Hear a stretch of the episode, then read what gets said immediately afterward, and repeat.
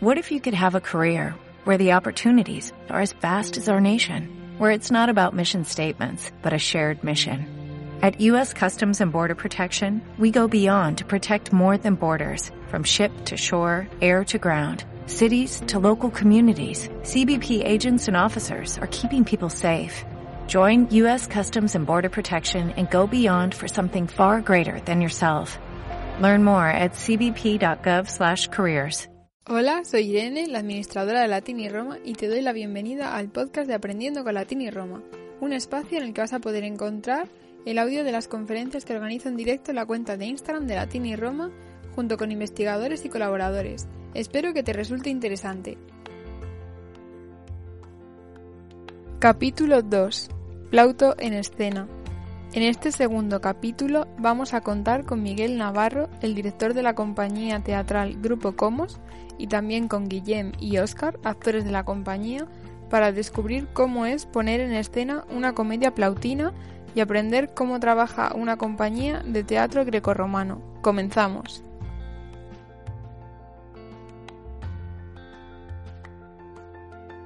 Hola Miguel. Hola, ¿qué tal? ¿Qué tal? Muy bien. A ver, pues, a ver, Guille. Este Vale, es Guillem Guillem. también se ha unido. Buenas. Eso es, Guillem ya está aquí. Buenas. Ah, bueno, ya estamos todos. Vale.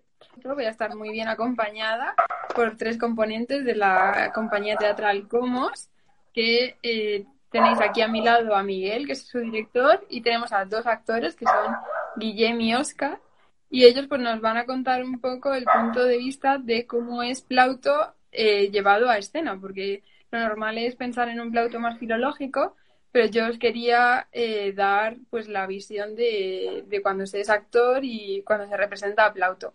Entonces, pues ellos son los que nos la van a dar. Y bueno, pues Grupo Comos es una compañía teatral, como ya os he dicho, ellos son de Valencia, están especializados en teatro greco-romano, o sea que tienen experiencia con Plauto, aunque es verdad que ellos representan más bien obras, obras griegas. Y está constituida por alumnos de los institutos de, de Vicente Ferrer Escriba y Districte Maritimi. Y bueno, pues llevan 18 años eh, en pie en la compañía y nos van a ir contando bueno. cositas. Cómo es dar el salto de ser profesor a ser también director de una compañía de teatro, cómo se te ocurre la idea y cómo nace Grupo Comos. Y, y muy importante, háblanos también de este nombre, que si lo buscas en Vox es muy gracioso lo que, lo que te puedes llegar a encontrar. Bueno, vamos por partes. Eso, vamos ver, por partes, que eh, hemos hecho muchas preguntas. El grupo de teatro era un proyecto que yo tenía pues desde siempre. Eh, al principio, cuando empecé de profesor, pues lógicamente no, no, no lo pude hacer, pues porque empecé en, un colegio privado antes de, sacar la oposición y allí me era imposible. Pero bueno, era una cosa que yo tenía en la cabeza porque siempre había hecho teatro, porque estaba muy muy a gusto haciendo teatro, porque veía que es un proyecto eh, que bien llevado pues puede ser muy útil y puede resultar muy educativo. Y bueno, pues eh, cuando vi la, la oportunidad, de hecho, en cuanto saqué la oposición, pues ya empecé a hacer las primeras pruebas y en el segundo año, nada más, nada más entrar en un instituto, hice una, una prueba para ver si realmente funcionaba, funcionó muy bien. Y al año siguiente, pues bueno, ya monté en el Vicenta Ferrer Escriba, eh, que es el instituto de un barrio de, de Valencia, de Patrais, ahí monté la compañía. Empezamos de una manera muy, muy, muy sencilla. ¿eh? Los actores eran muy jóvenes, eran actores de primero de la ESO y segundo de la ESO. Pero bueno, todos tenían mucha ilusión y querían hacer cosas. Y, la verdad es que, pues bueno, ahí empezamos a dar los primeros pasitos. Y la cosa fue bien. El primer año pues ya conseguimos un premio, con eso pues eh, bueno, montamos un- una horita, ¿eh? Una versión de Coéforas, con eso conseguimos un premio, con ese dinerito pues eh, eh, sacamos algo pues para hacer eh, más trajes y hacer que las cosas fueran mejor. Al año siguiente nos presentamos y entonces conseguimos un par de premios y con ese dinero pues montamos más cosas. Y el tercer año, pues entonces, pues eh, surgió, porque por primera vez el Ministerio de Educación eh, sacó un concurso nacional, nos presentamos y quedamos segundos. Y eso ya nos abrió las puertas pues para las diferentes sedes de toda España de teatro grecolatino. Y el, el proyecto, yo sobre todo lo que busco es que pues los chicos, en su paso por el instituto, tengan, tengan algo que, que, haga que, pues eso, que su experiencia educativa sea especial. Y el teatro es muy, muy, muy especial. ¿Por qué teatro grecolatino? Pues por varias razones. Eh, a ver, primero yo soy profesor de clásicas, o sea, soy de clásicas como tú. Sí. Eh, claro. Entonces, eh, pues bueno, yo desde el principio planteé teatro griego por una razón sencilla, porque el teatro griego tiene coro. Y al tener coro, pues eso nos permitía que, pues en principio todos mm, pues puedan actuar de una manera o de otra, formando parte del coro. El coro es un personaje muy, muy, muy difícil. Yo siempre digo que todos mis actores tienen que pasar por el coro. Pero bueno, eh, lo cierto es que gracias a que tiene coro, precisamente por eso, eh, pues podemos hacer que un número grande de alumnos pues participen en las producciones griegas. Eh, y luego, conforme eso fue pues creciendo, pues, pues bueno, nos, nos, dimos cuenta de que también podíamos hacer producciones eh, latinas y, bueno, pues avanzamos un poco más. Pero bueno, eh, tanto Oscar como Guillermo te pueden decir eh, muchas cosas porque ellos lo viven como protagonistas, han sido coro, no llevan 18 años en la compañía, llevan muchos años, pero no llevan 18 años en la compañía. Pero sí, sí tenemos gente que todavía continúa en la compañía y que nos da muchas alegrías cada vez que, que eso, mm, cada vez que vienen a actuar con nosotros y bueno, pues, pues la verdad es que es un placer ¿eh? seguir contando con ellos. Pero bueno, que hablen ellos, que si no me enrollo yo mucho. Eh, y entonces los alumnos que, que tenéis en la compañía son eh, alumnos que no, la y griego o, cualquier alumno del instituto. ahora, ahora Guillem puede contar cosas y Oscar también, pero matizo.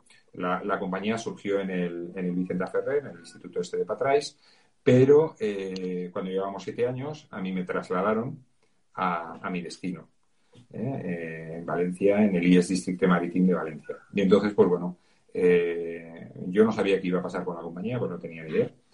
Pero fueron los propios chicos, que ahora son hombres y mujeres, los que cogieron y dijeron, adelante. Y pues continuamos con la compañía pues hasta, hasta hoy.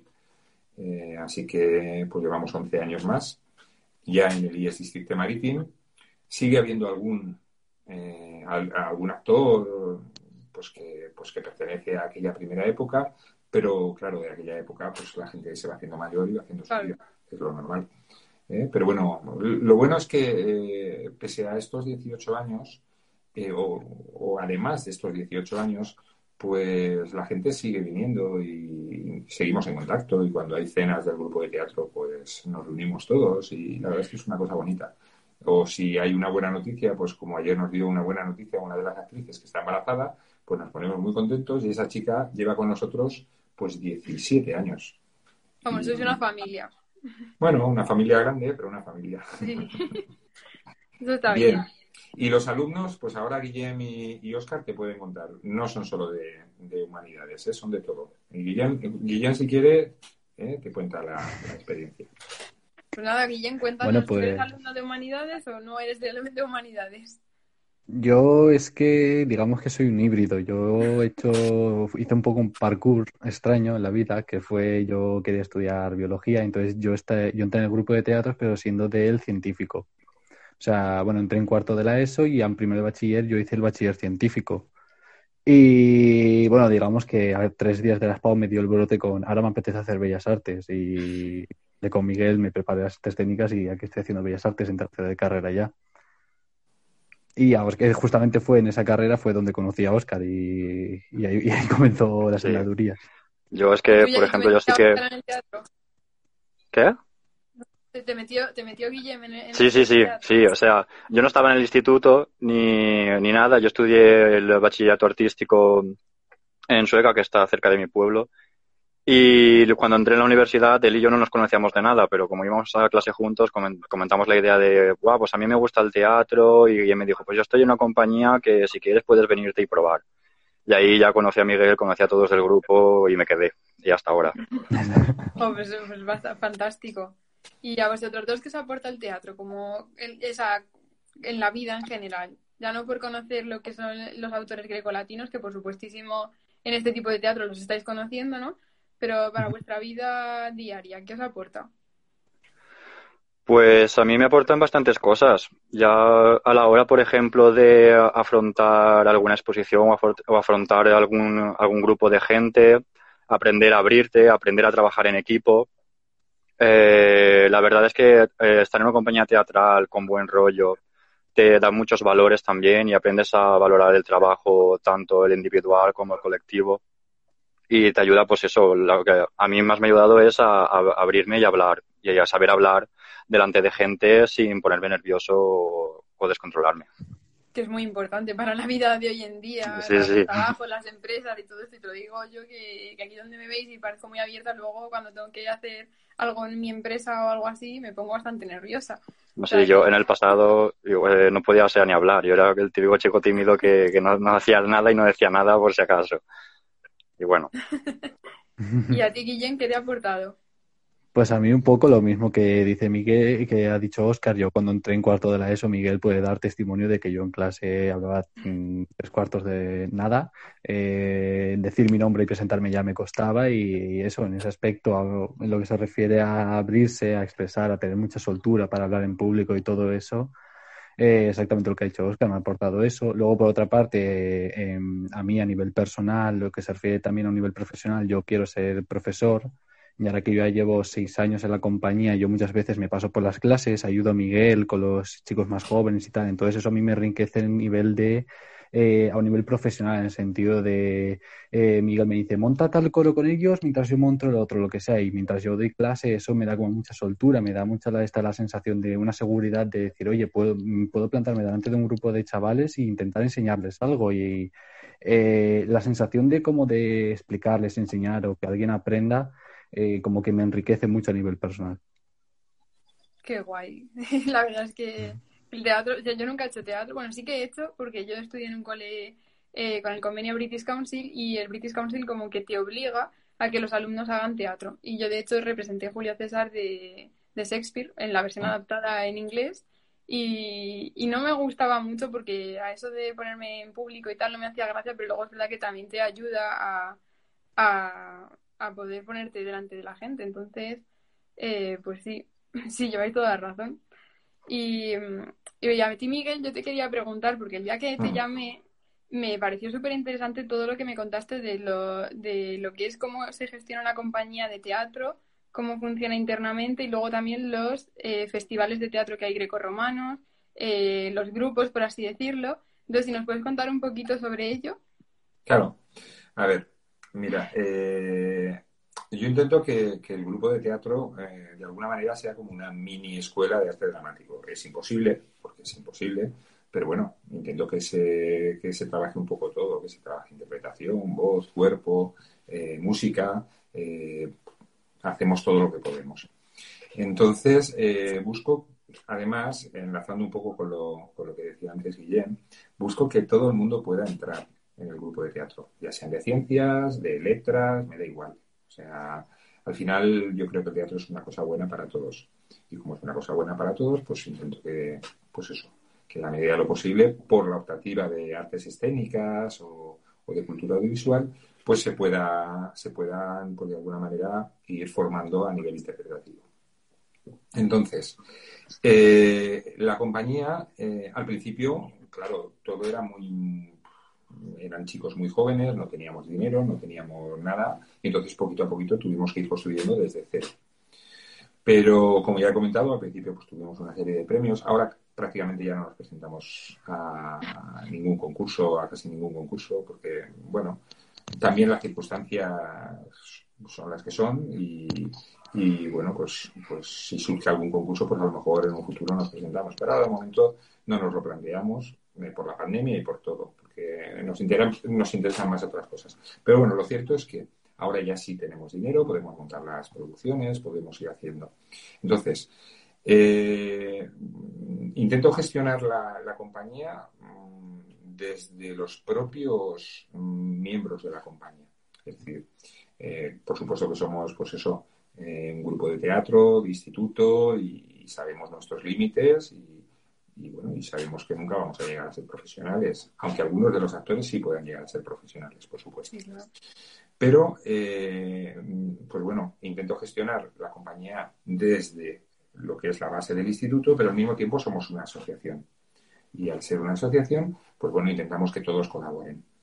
Entonces, pues por ejemplo, que Guillem pasa un día por el instituto o me llama y me dice, oye, Miguel, que, que el miércoles voy pues mm, por supuesto forma parte de, la compañía y me puede echar una mano porque Guillem ya tiene una experiencia teatral o, también Oscar, ¿eh? muy interesante y claro, a los más jóvenes les aporta mucho desde todos los aspectos porque al final, eh, pues bueno, el teatro, pues, cuando llevas años, pues algo sabes del teatro, pero, pero todos te aportan, todos, en todos los aspectos. En comedia, ahora luego cuando hablemos de comedia, mucho más. ¿Eh? porque ellos están al día en todas las tonterías que, puedan ir surgiendo, en todas las... Eh, sí, claro, y, yo no. Entonces, ellos sí te aportan siempre muchos, muchos detalles muy buenos, ¿eh? que, yo sería incapaz, yo puedo hacer la dramaturgia de un texto y ellos luego la retocan. Y, la, y además lo hacen muy bien. Entonces, pues bueno, la, la, compañía se gestiona así, es decir, partiendo de una serie de asignaturas el, en el instituto y luego una serie de ensayos fuera del instituto.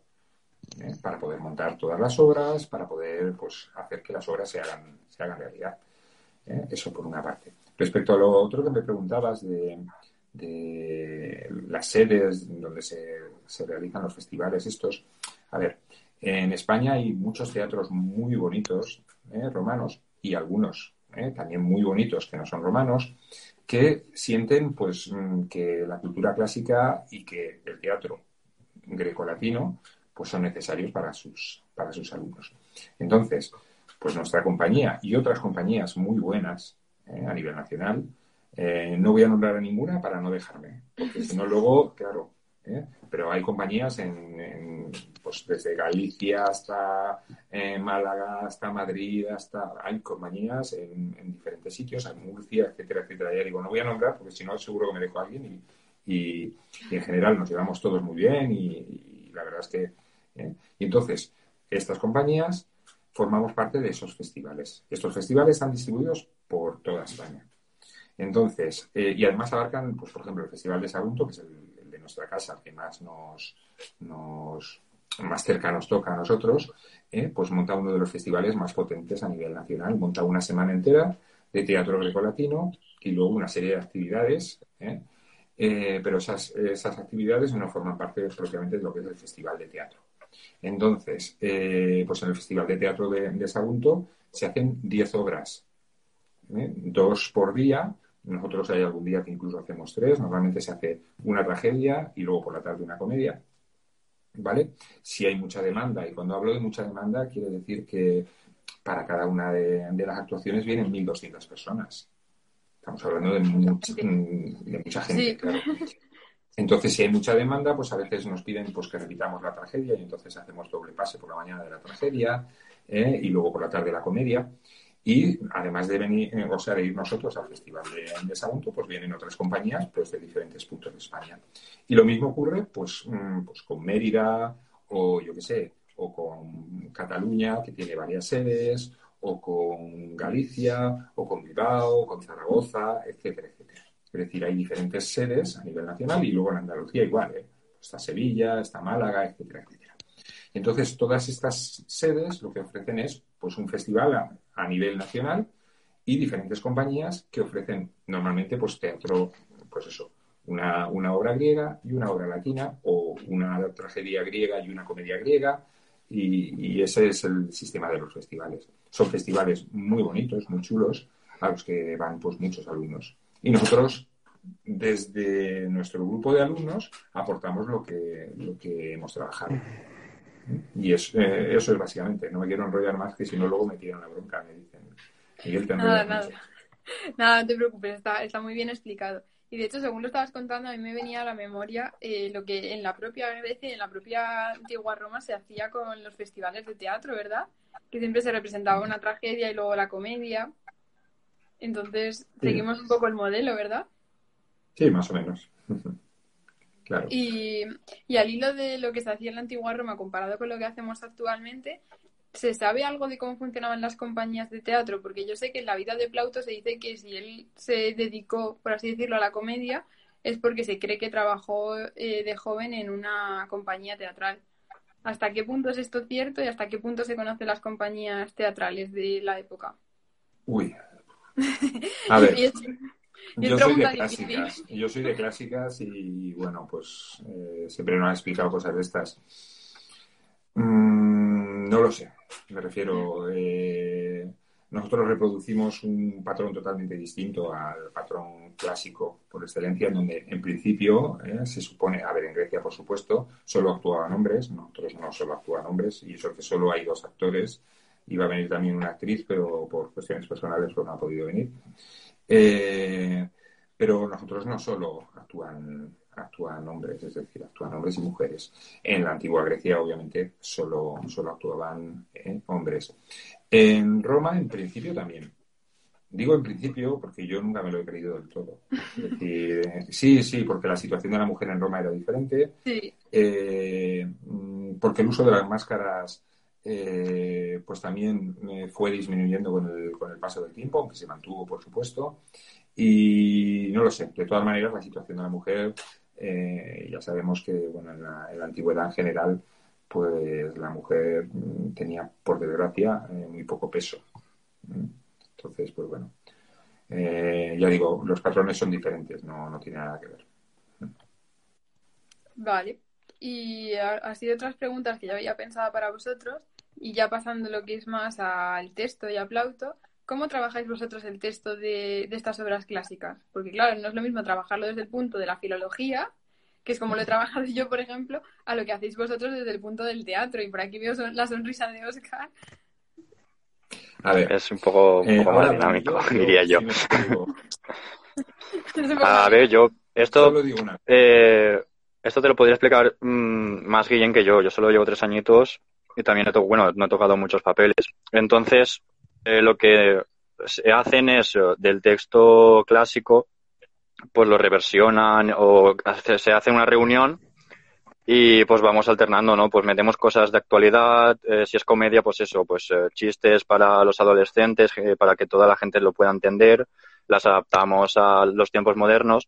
Entonces ese trabajo más duro yo lo he pillado más como un segundo plano, porque yo, por ejemplo, ahora estoy sustituyendo a otro actor que se llamaba Dani, que fue el que estaba en esa reunión. De todas formas, el papel sí que lo adaptas a, a tus gustos y vas cambiando muchas cosas. Entonces se te queda se te queda la esencia de lo que es la obra y la historia, pero ahí metes un poquito de todo.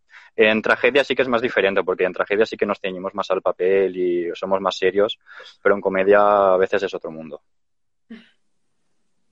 A ver, eh, cuando, cuando se coge. eh, Sí, a ver, mm, antes de que, de que hable Guillén, explico cosas.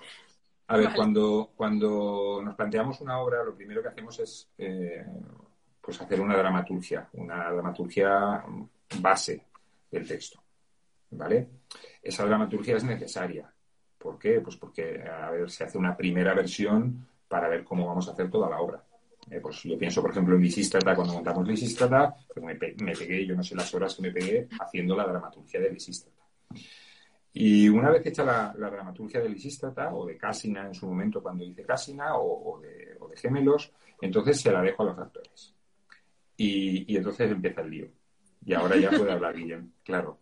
Ahora ya Guillén que cuente. Porque partiendo de esa dramaturgia, pues los actores le dan una vuelta y dos, y tres, y cuatro, y cinco. A veces ni siquiera me, me- simplemente me dicen, Miguel, hemos metido esto. Y entonces, pues bueno, Y, la- y con, Claro. dramaturgia exactamente te refieres a, supongo que es una comedia. reescritura. No, a ver, yo, pues por ejemplo, Lisístrata, por supuesto que la traduje, ¿vale? Eh, Por Vale, supuesto, era eh, justo otra pregunta que te iba a hacer, si las traducís vosotros o Sí, si sí, sí, ver, la las traducción publicada y luego vais trabajando sobre la No, depende. publicada. O sea, eh, pues por ejemplo, cuando hice Medea, eh, eh, yo creo, para mí, de todas las Medeas traducidas a- al español, hay una Medea fantástica de un profesor mío, eh, Antonio Melero. Y entonces, pues bueno, yo sí, yo había leído el texto de Medea en griego, lo había traducido y todas esas cosas, pero su traducción es inmejorable. Entonces, partí de su traducción para hacer la dramaturgia correspondiente. Eh, otras obras las he traducido yo. Entonces, ¿Y en, el pues, caso, y en el caso de Plauto, ya que estamos ahí hablando de Plauto, Pues en el caso de, en el caso de Plauto, eh, hay un profesor de, de latín, ¿vale? De Galicia, que, que se llama Ricardo, ¿vale? Al cual yo aprecio mucho y admiro mucho. Eh, y normalmente Ricardo, que es catedrático de latín, es el que, el que da el texto base, porque yo soy más de griego y de latín. Eh, yo obviamente cojo el texto latino, le pego un vistazo, eh, pero sus traducciones, las traducciones de Ricardo son francamente buenas. Entonces, eh, normalmente utilizo sus traducciones y partiendo de sus traducciones, entonces yo hago mi dramaturgia. Y partiendo de mi dramaturgia, entonces mis actores ya hacen lo que les da la gana. O sea, vale, la que cual. tiene como tres pasos. sí, la sí, sí. traducción, la dramaturgia tuya y luego lo que hacen los actores con el texto. Sí, sí. Y ahora ya Guillem y Oscar que te cuenten muchas cosas. Y ahora ellos a ver qué hacéis vosotros con el texto, contadnos. Bueno, pues a ver, eh, con el texto depende también de cómo lo vayamos a enfocar el personaje. Yo creo que eh, si estamos hablando, diferenciando un poco, yo creo que lo que sería la reescritura del texto y tal, yo lo considero que está muy ligado a la creación del personaje y todo eso. Eh, entonces, en el sentido de que lo primero que hicimos, yo me acuerdo de que en Gemelos fue sentarnos, hacer una reunión, una primera lectura, hablar, imaginar qué chistes os ocurren aquí, qué podemos meter aquí, qué tal, no sé cuántos, qué se nos podría, qué podríamos hacer, qué juego tal. Entonces, eh, obviamente hay textos que hay que, los textos hay que readaptarlos, eh, son chistes y cosas que en su época, en la época de Plauto, la gente se partiría el culo ahí en el anfiteatro, pero que a día de hoy cuentas un chiste de esos y la gente no se va a reír. Entonces es preciso, es muy pertinente el hecho de readaptarlo. Por supuesto, una comedia hay que enfocarla eh, respecto a los públicos. En la situación que nos hemos planteado ahora mismo, el 25 actuamos en la Flumen y hace poco actuamos en, en Sagunto. ¿Cuál es la diferencia? Para, en Sagunto actuamos para chavales, con lo que nuestro texto, eh, muchos de los gags que metimos, por ejemplo, la escena que tenemos Oscar y yo en conjunto, mm, son muchos chistes, son muchas referencias a la actualidad, a TikTok, a frases muy graciosas que se han hecho muy famosas en TikTok, o frases que se han hecho muy famosas por algún youtuber o streamer famosa de la actualidad, o cosas así. Porque, claro, estamos enfocados a un público que su día a día es eso, que su día a día es despertarse y veo un chiste de Ibai, un chiste del Chocas o no sé quién. Entonces, había que enfocarlo así, pero en el sentido de que yo creo que el texto es algo vivo, es algo que tiene que estar en constante variación porque cada público es un mundo y cada tal. Sí que es verdad que si a lo mejor eh, en una gira vamos enfocados a un público, pero por ejemplo ahora para la Flumen vamos a enfocados a un público más mayor que los chistes de TikTok y todo esto les va a pillar, que no, no se van a reír. Entonces hemos tenido que hacer hemos tenido que hacer mucho, em, varios cambios, hemos tenido que cambiar el tipo de humor, hemos tenido que ir a un humor más genérico, a buscar en vez de la risa de a partir del gag de una referencia de algo de actualidad que ellos conocen, hemos tenido que buscar un humor más genérico de intentar hacer al reír a la gente a partir de nuestro personaje, de las chistes, de la esta. Y muchos chistes sí que es verdad que muchos gags, muchas escenas y todo eso surgen en el de estar escribiendo, de pensar, ah, pues ah, tal cosa. Pero yo, según lo he vivido de mi propia experiencia, considero que lo que más sale, que lo que más de eso es ponerte a hacer la escena. Yo con Oscar eh, es así como lo hemos hecho, es nos ponemos a hacer la escena y las primeras chorras que se nos pasa por la cabeza, soltamos una. Eh, bueno, pues esta no está graciosa, no, esta tenemos que mirarla. Seguimos avanzando la escena, suelta uno otra tontería. Ah, pues esta sí, esta sí que funciona, esta se deja, no sé cuántos. Oscar te lo puede decir, ayer mismo Sí, tuvimos es ensayo. Bueno, acaba, acaba. Bueno, pues No, que, no, no, ya está, ya está, cuéntaselo. nada, que así que hay veces que cuando estás haciendo una escena con otra actriz o otro actor y estás muy a gusto y, es, y sobre todo en comedia, pues muchas veces te salen las cosas solas o cosas que, que te salen en el momento que no tenías para nada pensado, quedan más graciosas que lo que tenías tú pensado en, en un momento y se deja o se van cambiando cosas en el momento que van pasando porque se, a la improvisación también estamos muy y siempre también partiendo de, de una un chiste, tú a veces ah no no bueno Y, bueno, no, que yo iba a decir que yo supongo que también cuando haces un chiste, tú a veces en tu cabeza para ti es súper graciosísimo, pero luego lo dices y es como, pues no se han reído y a mí me hace Ah, muchísima gracia. sí eso O, eso pues, pasa pero por ejemplo. Eso nos pasa, pero por ejemplo sí que nosotros solemos decir las verdades a la cara y a veces cuando un chiste no hace gracia, pues mira, este chiste quítalo porque... Pero eso también, sí, funciona. siempre partiendo pues de la base de los personajes, de saber de qué trata la obra, haber, le- haber leído el texto original y todas esas cosas. Entonces, siempre suele salir bien, más o menos. También mola tener O sea, el que- trabajo O sea, colectivo en también, también habéis leído a Plauto en sí, el original, digamos, previamente. Sí, la traducción, la traducción sí que la leen eh, y, y la, y la dramaturgia que hago yo también. Y luego ellos le dan, le dan una vuelta y dos vueltas y tres, o sea, eh, como dice Guillem, y vueltas y vueltas, o sea, esto es... sí, Y mareáis el texto. Sí, sí. No, pero es que hay veces que hay, hay veces que la gente a veces también se piensa, a veces lo oímos de los chavales que entran nuevos en cuarto de la ESO y tal, que cuando llegan comedias es meter chistes al azar o meter por meter o aquí y la cosa tampoco va así. Tú tienes unos tiempos, tienes un contexto y los gags y chistes que vas metiendo tienen que estar también muy bien colocados para que todo fluya y todo funcione y quede limpio. Para no Sí, las cosas. Además, cuando, cuando trabajamos, como dice Guillem, para, para cierto público, eh, lo que hacemos es rehacer un poco las obras. Yo pienso, por ejemplo, en una, en una versión que hicimos de Casina, en donde nos indicaron de forma explícita que había alumnos muy jovencitos, de primero de la ESO, segundo de la ESO, estábamos en, eh, en Arnedo, en La Rioja. Mm. Y, y de forma explícita nos dijeron, ojo, porque el público es muy pequeño. Y entonces el día, eh, sí, en la tarde anterior a, a la actuación, nos juntamos y dijimos, vamos a ver chicos, eh, hay ciertos chistes que hay que suavizarlos porque el público es más joven. Sí, a ver, mm, Sí, a ver, sí. no es que no es que los chistes sean demasiado vulgares o lo que sea, ¿no? Simplemente que no es lo mismo hacer un pues un gag para un alumno de 17, 18 años que hacer un gag para un alumno de 12. O sea, no, no tiene nada que ver. Y nada, lo que hicimos fue mm, limpiar la obra y prepararla para alumnos de esa edad. Eh, y eso lo hicimos en, eh, en esa tarde.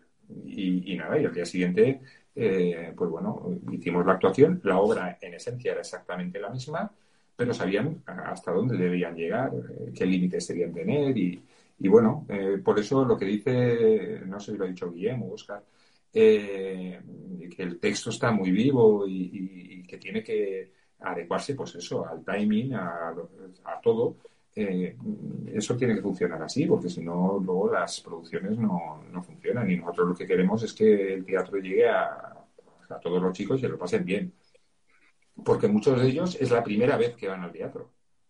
Es Mm. decir, son alumnos tan jovencitos que, que de verdad que no han ido, quitando alguna vez que a lo mejor puedan haber ido con el instituto a ver obras que normalmente no les llaman nada la atención y esas cosas. Claro, buscamos que sean obras que sí que les llamen la atención, que cuando lleguen a su casa digan, ostras, es que hemos ido a ver una obra hecha por alumnos, porque al final, a ver, es cierto que Oscar y Guillem ya son más mayores, pero cuando pues, se ve una tragedia o lo que sea, aparte del coro, son, son alumnos del instituto. Entonces, hecha por alumnos y que digan, y ha molado.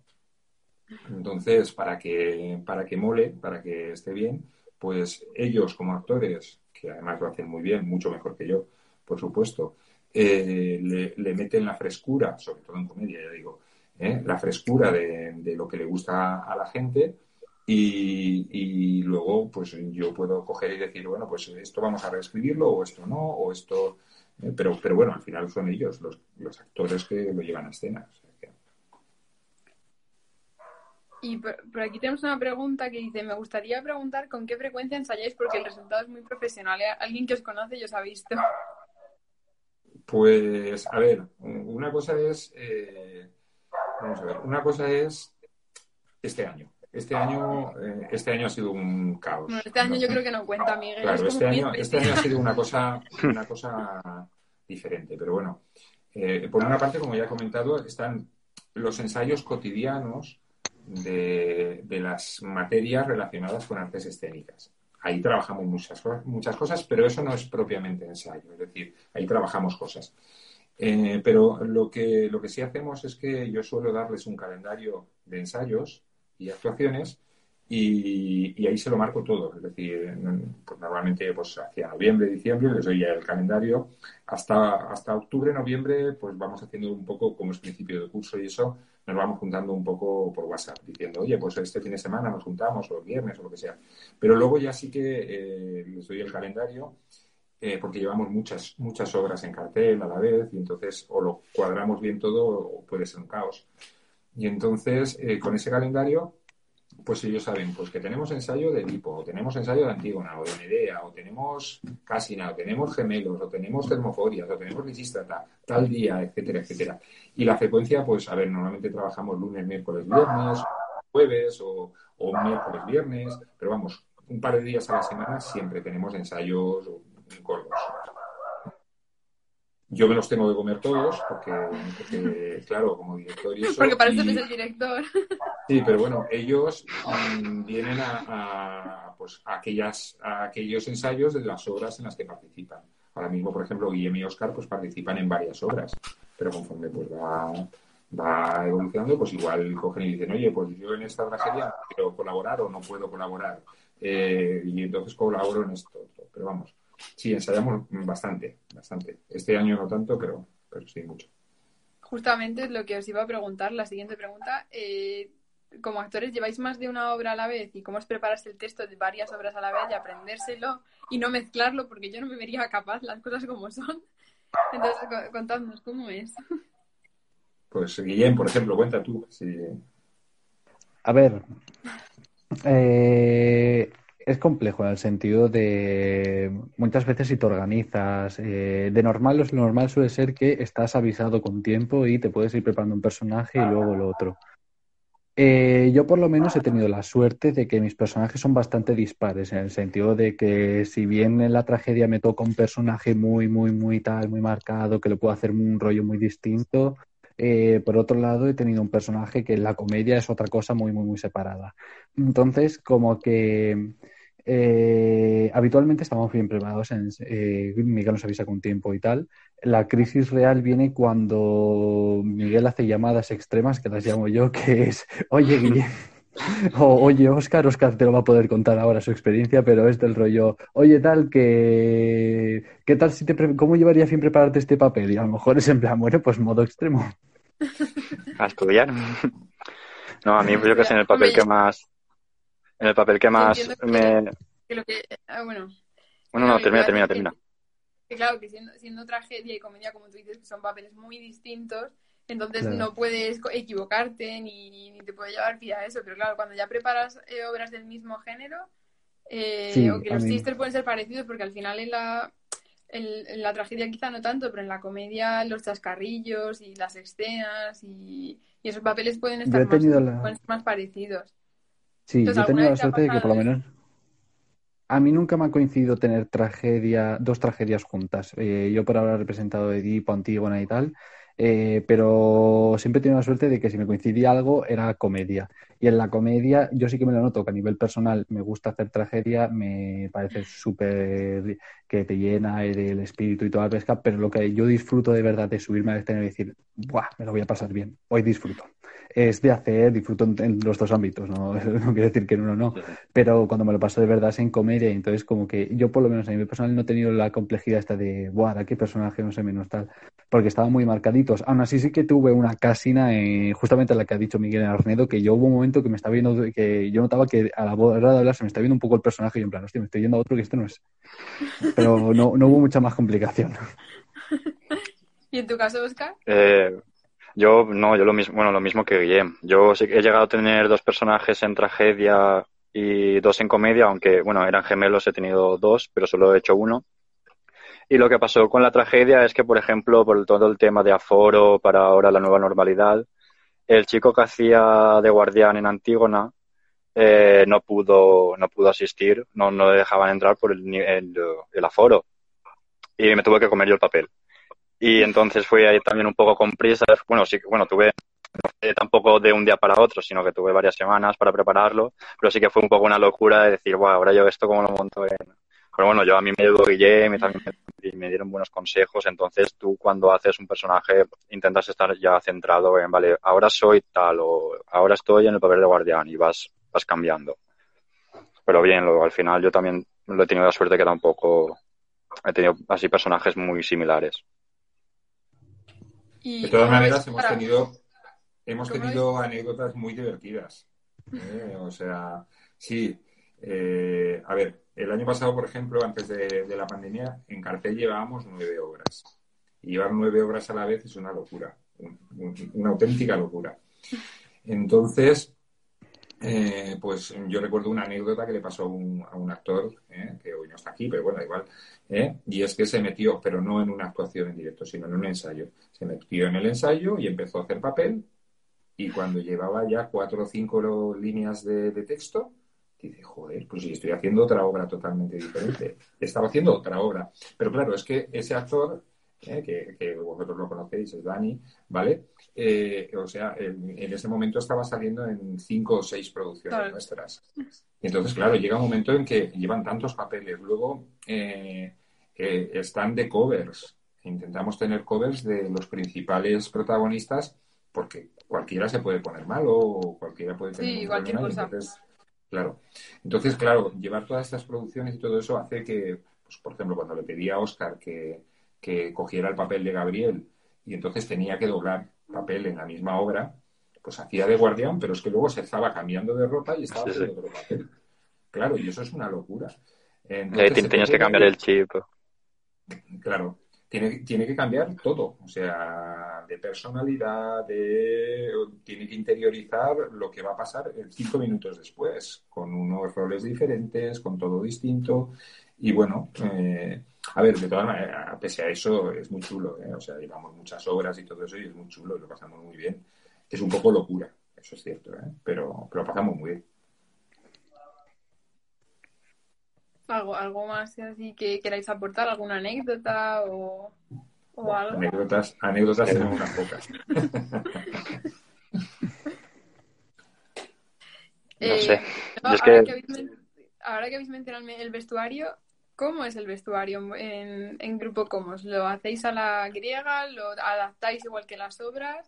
¿Cómo, lo hacéis? yo, digo dos cosas y, luego se, y luego se meten los profesionales. Que, a ver, mirad, cuando, cuando nosotros empezamos, pues los bocetos, eh, pues yo pedía ayuda y, siempre hemos revisado pues desde pues ánforas, dibujos antiguos, etcétera, etcétera, para poder crear las cosas. Eh, al principio fue una actriz que se llamaba Tania, la que me echaba una mano.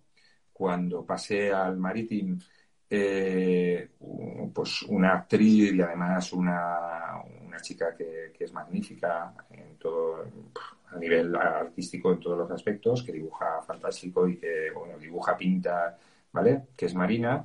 Eh, hizo muchísimos diseños. Y pues últimamente, los últimos dos, tres años, eh, pues otro grupo de artistas muy artistas, como puede ser Guillem y Oscar, eh, que están en Bellas Artes. Marina también es de Bellas Artes, Marina además es de arte dramático también. Eh, es decir, he tenido un, equipo artístico muy potente y muy bueno. Y, a ver, Marina sigue estando, aunque, aunque bueno, la vida, pues lógicamente, pues haciendo que, que pues, por circunstancias pues uno se vaya separando más. O Tania, por ejemplo, pues ya hace años que no está con, nosotros, está en su propia compañía y es normal. Pero yo sé que si le pido algo a Tania, Tania lo va a hacer y si le pido algo a Marina, por supuesto que Marina lo va a hacer, que sigue estando dentro del grupo de teatro. Pero ahora, sobre todo, los que diseñan más son Guillem y Oscar. Así que ellos te pueden contar un poco cómo se hace. Eso es, dándonos vosotros.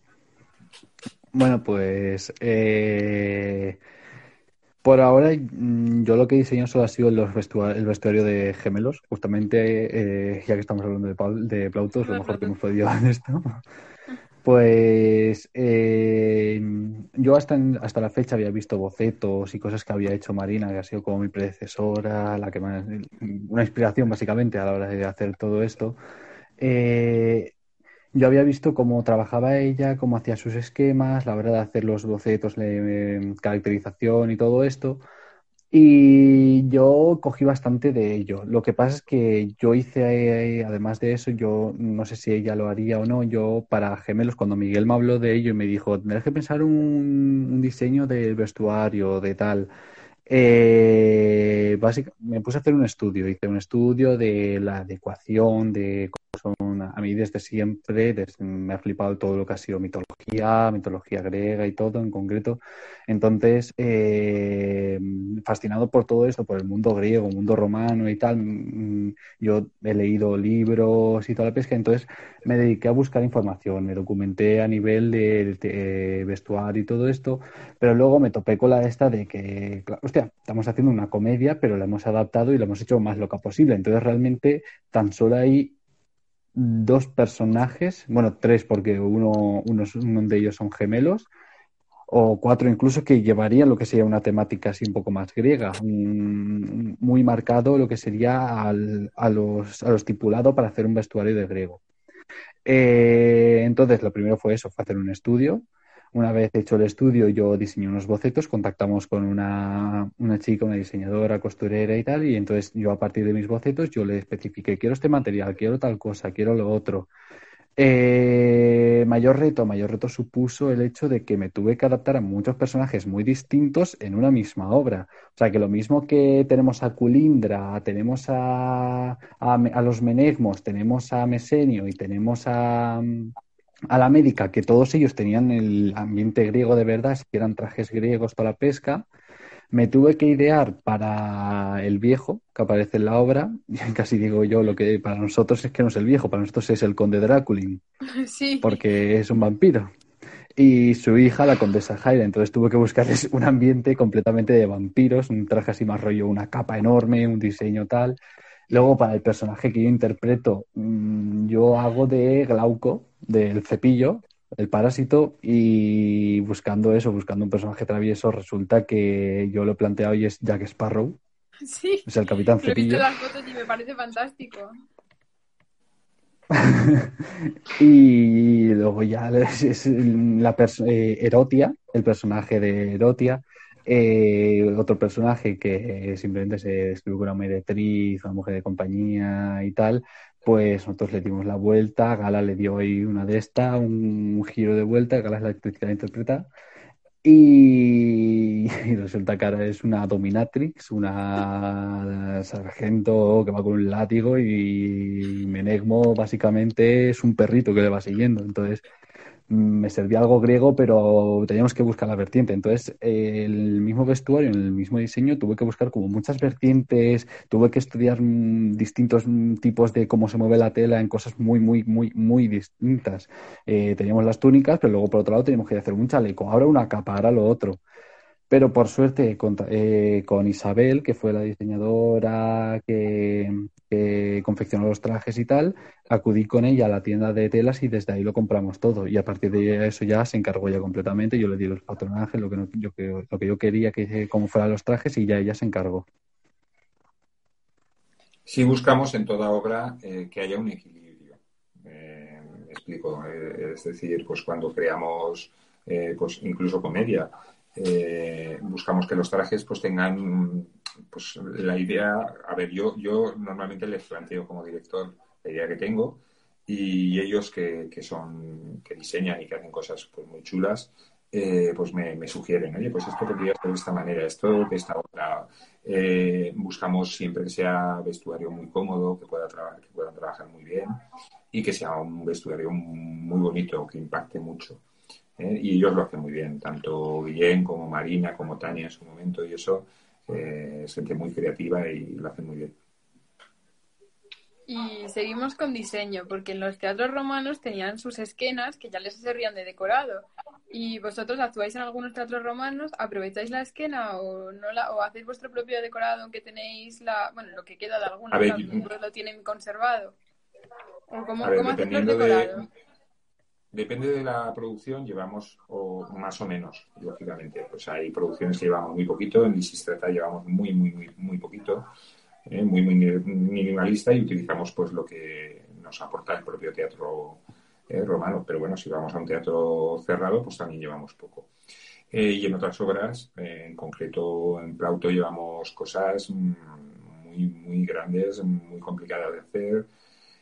Con telas ahora estamos preparando un, pues una, nueva escenografía que además la están haciendo tanto Guillén como Oscar, como Luismi, como el padre de Luismi. Es decir, es una, una escenografía muy pesada, muy, muy potente, muy chula, pero, pero bueno, depende de, la obra. ¿eh? O sea, hay obras que implican llevar muchas cosas y otras que no. Y hablando ya así como más centrándonos en Plauto, eh, ¿por qué representáis eh, gemelos y casi no? ¿Por qué esas obras y no otras? A ver, ahí eh, yo lo que suelo hacer antes de meterme pues, en alguna obra de estas, pues, como puede ser gemelos, casi oso, intento ver las otras compañías de las que hemos hablado al principio, qué obras llevan porque, pues por ejemplo, el, el Miles Gloriosus, el Militar pues es una obra que a mí me apetece hacer, o yo que sé, Asinaria me apetece, o Aulularia, etcétera, etcétera. Hay muchas obras, yo sí que las he leído y esas cosas, pero claro, si hay otras compañías que llevan esas obras, eh, es absurdo que, pues, que entremos en, conflicto que pueda, no. O sea, ellos llevan pues una obra, pongo un ejemplo de teatro griego, por ejemplo. Eh, a mí me apetece desde hace muchos años hacer vacantes, pero hay dos o tres compañías que llevan vacantes y que hacen unas vacantes realmente buenas. Entonces, eh, pues bueno, a lo mejor en un futuro puedo hacer vacantes, pero de momento no tiene sentido que haga vacantes y que pues eh, esas otras compañías también lleven vacantes. Y entonces, ¿qué vacantes llevamos a, qué festivales? No tiene mucho sentido. Entonces, eh, nosotros hemos hecho Casina y hemos hecho Gemelos, porque son dos obras que en principio cuadraban con lo que nosotros queríamos hacer Gemelos en concreto nos la pidió eh, Cataluña, el Festival de Cataluña, porque eh, pues allí en, Cataluña Gemelos va para, las PAU. Y entonces, pues bueno, al pedírnoslo, pues dijimos, pues adelante, e hicimos esas obras. Mm, en un futuro, pues probablemente hagamos más, pero de momento tenemos esas, son las que llevamos en cartel y con eso funcionamos. Y de los que estáis aquí, ¿cuál es vuestra obra favorita, las que representáis? O incluso qué, qué papel de los que habéis eh, escenificado os ha, marcado más, os ha gustado más? Eh, para mí, yo es que en la compañía, como llevo tres años, solo he hecho de coro y dos, tres personajes. Entonces, a mí el que más me gusta precisamente ahora es el de Gemelo, que es en, Gemelos. Es el que, como es la primera comedia que hago, que hago con un papel más protagonista y más dinámico, pues lo estoy disfrutando también bastante. Entonces, para mí, yo escogería ese personaje. ¿Y tú, Guillén, que llevas más rodaje? A lo mejor es más difícil elegir. Pues no, precisamente, aunque lleve más rodaje, he hecho varios papeles y yo tengo uno que lo tengo muy, muy claro, que es mi personaje favorito dentro de la compañía. Eh, precisamente, justamente lo que te he dicho antes de que mm, lo que más me gusta hacer son las comedias, pues mi personaje favorito no es uno de comedia, es precisamente de tragedia, pero es más que por el personaje, por la historia que hay detrás. El personaje es el Edipo Rey, yo interpreto a Tiresias el Adivino. Y ese personaje me gusta. Para empezar, es el primer protagonista que realicé. Y no, no porque sea el primer protagonista que realicé, sino por lo que representó. Estábamos actuando en Zaragoza, creo recordar, Miguel.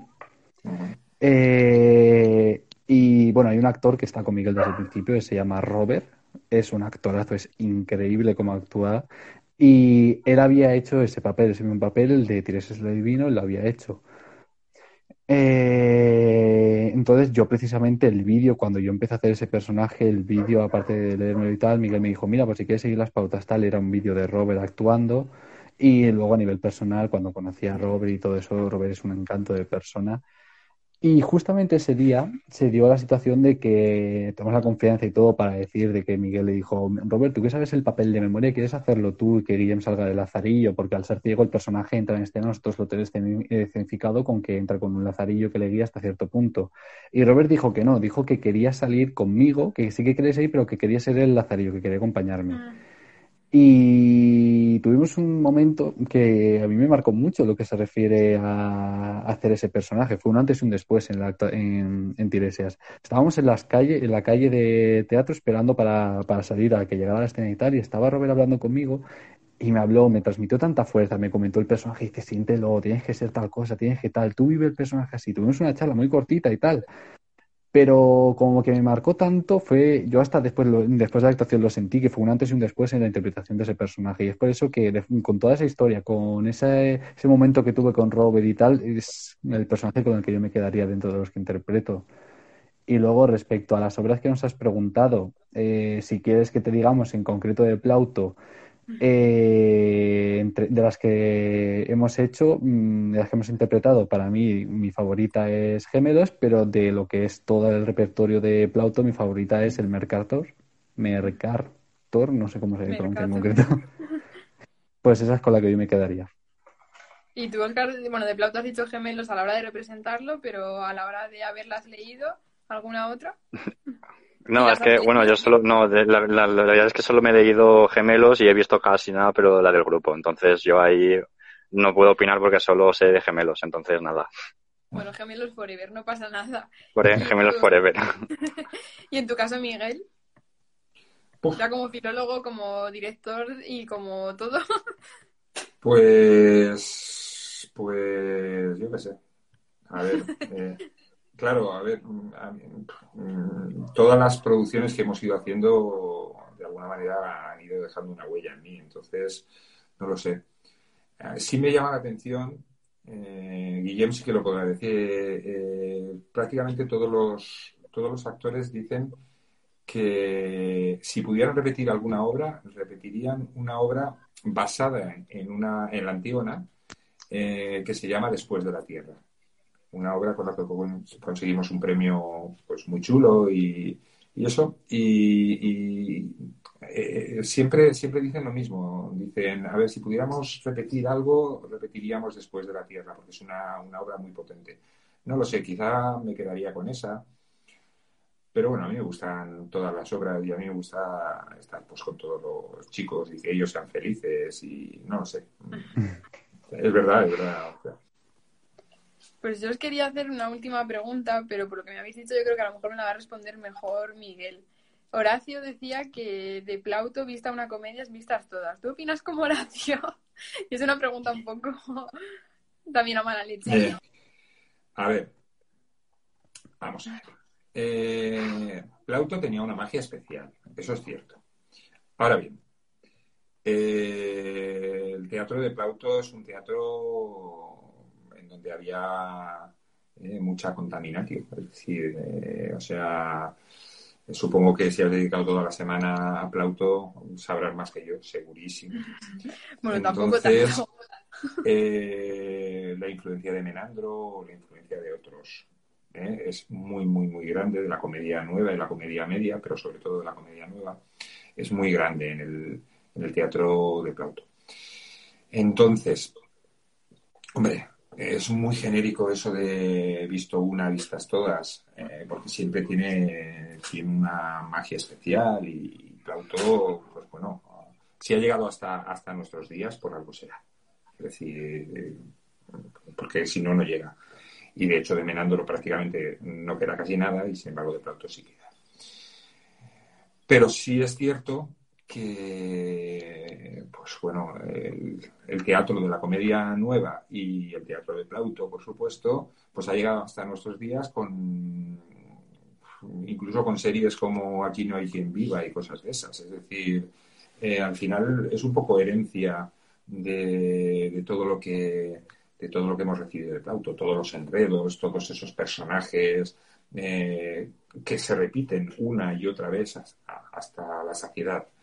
Entonces, pues, ya digo, pues yo qué sé, pues ahora que, que Guillem, por ejemplo, hace de, capitán Cepillo y es Jack Sparrow, pues sí, es que eh, a, mí, a mí en concreto no me chirría. Porque, porque el parásito puede ser perfectamente Jack Sparrow. Bueno, eh, para ser más concreto, Jack Sparrow se ha copiado del Capitán Cepillo. Marca Entonces, claro, claro. Entonces, mm, ya digo, es decir, de alguna manera, eh, no es que vista una, están vistas todas, pero, pero bueno, hay ciertas cosas que efectivamente se repiten y se repiten hasta la saciedad. ¿eh? En ese sentido, a ver, la comedia, la comedia griega, eh, la comedia griega antigua, hablo de Aristófanes, yo creo que transmite temas mucho más universales, mucho, mucho más universales. Eh, el teatro de Plauto eh, tiene pues ese, ese teatro más burgués, ese teatro más de, de la gente, pues con temas no tan universales, mm, pero bueno, siempre relacionados con ese mundo cotidiano del mundo romano, propiamente. O, de, o del mundo griego del Imperio Romano, que al final es casi lo mismo. Pues muy bien, y no sé si vosotros tenéis alguna opinión al respecto o, o algo que añadir a la reflexión de Miguel. Yo poco más, o sea, nada. Y yo os iba a pedir a vosotros como actores si tenéis alguna escena en la que coincidáis y nos podéis representar algo aquí en vivo y en directo. Para ir A ver, va a ser un poco difícil y un poco, poco, no sé, porque esto evidentemente pues es mejor verlo en persona, con el contacto y, y, tal, pero bueno, se, se puede intentar a ver qué sale. También te digo, ¿empezamos desde tu monólogo o desde que salgo yo? Empezamos, si quieres, desde el monólogo este de la entrada. Pues, vale. Bueno, es justamente Plauto, es Gemelos de Plauto. Es la escena de cuando el parásito se encuentra con el Menecmo que viene desde Siracusa, un Menecmo 2. Será posible que siendo yo quien soy, el único e inimitable capitán Cepillo, me haya pasado a mí esto. Malditas en las asambleas y todos los que hay en ella. Lo que no entiendo es como el imbécil descelebrado de Menecmo cogí y me dejaba tirado en la plaza y se venía aquí a cenar sin mí. Y encima, para colmo, cuando llegue ya se habrá comido y se habrá bebido toda mi parte. Pero es que es que esto es muy duro. Tú, tú, tú, no sabes lo duro que es esto. Antes, antes lo hacíamos todos juntos. Éramos inseparables. Éramos como uña y carne, como la mosca y la mierda. Era la mierda, por supuesto. Y es que se va por ahí a beber sin mí, se va a, robar al, al, mercado sin mí, se va incluso a dar vueltas con Erotia, a hacer el pollo asado sin mí. Tú, tú tienes cara de no saber lo que es el pollo asado, pues y vueltas, y vueltas, y vueltas. Pero ya no hay vueltas, ya no hay vueltas. Uh, corto pero intenso, sí. Eh, no te preocupes, melocotoncito, yo me encargo de llevar a arreglar esta falda. Eh, no la va a reconocer ni el fabricante, sí. Sucia rata ponzoñosa y tan corto como que se ha ido hace diez minutos de la plaza y él tarda en ocho en vestirse, ya me dirás. Ah, todavía no me lo creo. He comido, he bebido y he fortalecido vínculos con Grecia. Y además, me he regalado esta falda que la verdad sea dicha, me queda estupendamente. Sí, vamos. Uh. Ahí lo tenéis, el muy desgraciado, que seguro que viene sido contento porque se ha comido y se ha bebido toda mi parte. Y para colmo, el pobre imbécil se cree que sabe bailar cuando lo que parece es que tiene un retraso cognitivo severo. Oh, que si le he regalado una falta, que si se la había robado a mi mujer, menuda puta loca. Como tú, eh, yo no estoy loco. Sí que lo estás, aún no te toca salir, déjame en paz. Ah. Buenos días, princesita. ¿Qué me habían dicho a mí que las niñas buenas no se comían y se bebían la parte de los demás? ¿Pero qué princesita ni qué cuento Disney? Déjate de eso que es un gag, Menegmo. Pero vamos a ver, pero vamos a ver, descerebrado, ¿cómo se te pasa por la cabeza? ¿Cómo se te ocurre coger y dejarme ahí tirado y venirte a dar vueltas sin mí? ¿Cómo me haces eso a mí, que te aprecio y te respeto casi como mi despensa personal? ¡Eh, eh, eh! ¡Estúpido! ¿Quién? ¿Ese George Johnny 70? No, ese viejo sabroso no. Tu mujer. ¡Ah! Tú no harías daño a una mujer, ¿verdad? Jamás. Jamás haría daño a una mujer. Mira, dos cosas te voy a decir.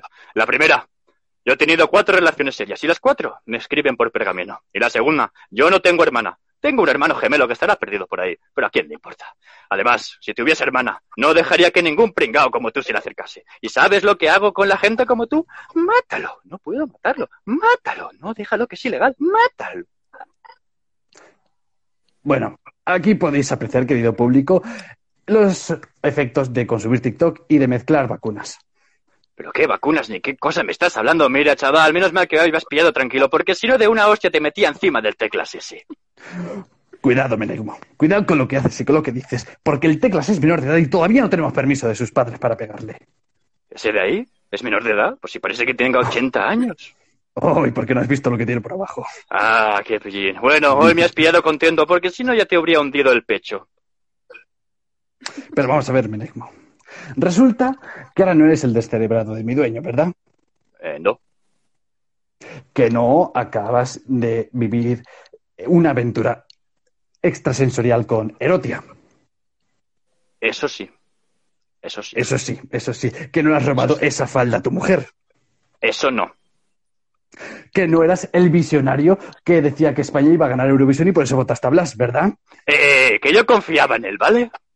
Ya, claro, claro. Y resulta que tampoco serás el que se pincha cuatro veces al día, porque si no los pequeñines no crecen. ¡Eh, eh, eh! Que yo soy natural. Natural de Siracusa. Y solo me pincho tres o cuatro veces al día. Pero porque soy diabético. De bíceps y de tríceps, sí.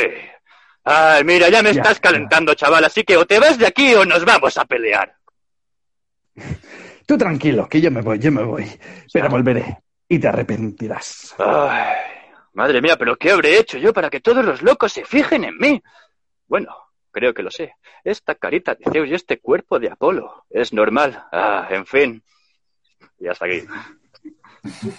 Fantástico, chicos, de Bravo, verdad. chicos, muy bien. fantástico. O sea, una maravilla, además, que en directo. Pues, pues por mí no tengo así ya mucho más que preguntaros, y sino que daros las gracias por haber querido participar en este directo de Latin y Roma, de haber querido enseñarnos más cómo es una compañía de teatro, cómo hacéis vosotros aplauto y cómo entendéis aplauto. Y no sé si tenéis algo más que queráis decir. Seguidores, seguidles a ellos también en Grupo Comos para, para próximas actuaciones. Y de verdad que ha sido un placer teneros. El poder placer ha conocer sido más- nuestro. Poder conocer más el mundo del teatro, que de verdad que, que es como muy desconocido, más allá de sentarnos a ver una representación, ¿no? Y, y muchísimas gracias por querer sumaros y que bueno, que Latin y Roma es vuestra casa para próximos directos y lo que queráis. Lo mismo, lo mismo te, te decimos, eh, el grupo de teatro, el grupo Comos, eh, pues es tu casa, puedes venir a vernos cuando quieras, eh, verás las escenografías de primera mano y podrás ver un poquito y conocernos un poco más en profundidad. Y nada, muchas gracias por habernos ofrecido la posibilidad de colaborar con, con el proyecto tan chulo que llevas. Y nada, en Valencia tienes tu casa, por supuesto. Perfecto. Pues nada, muchísimas gracias. Muy bien. por todo. Nada, un placer. Adiós. Lo mismo digo. Hasta luego. Vale. Adiós. Adiós. Adiós. Y hasta aquí el capítulo de hoy. Si quieres aprender más sobre el latín y la antigua Roma o sobre el proyecto Latín y Roma, puedes seguirme en Instagram y Facebook buscándome como arroba latín y Roma. También puedes visitar la web latinyroma.es. Hasta pronto. What if you could have a career where the opportunities are as vast as our nation, where it's not about mission statements, but a shared mission? At U.S. Customs and Border Protection, we go beyond to protect more than borders, from ship to shore, air to ground, cities to local communities. CBP agents and officers are keeping people safe. Join U.S. Customs and Border Protection and go beyond for something far greater than yourself. Learn more at cbp.gov/careers.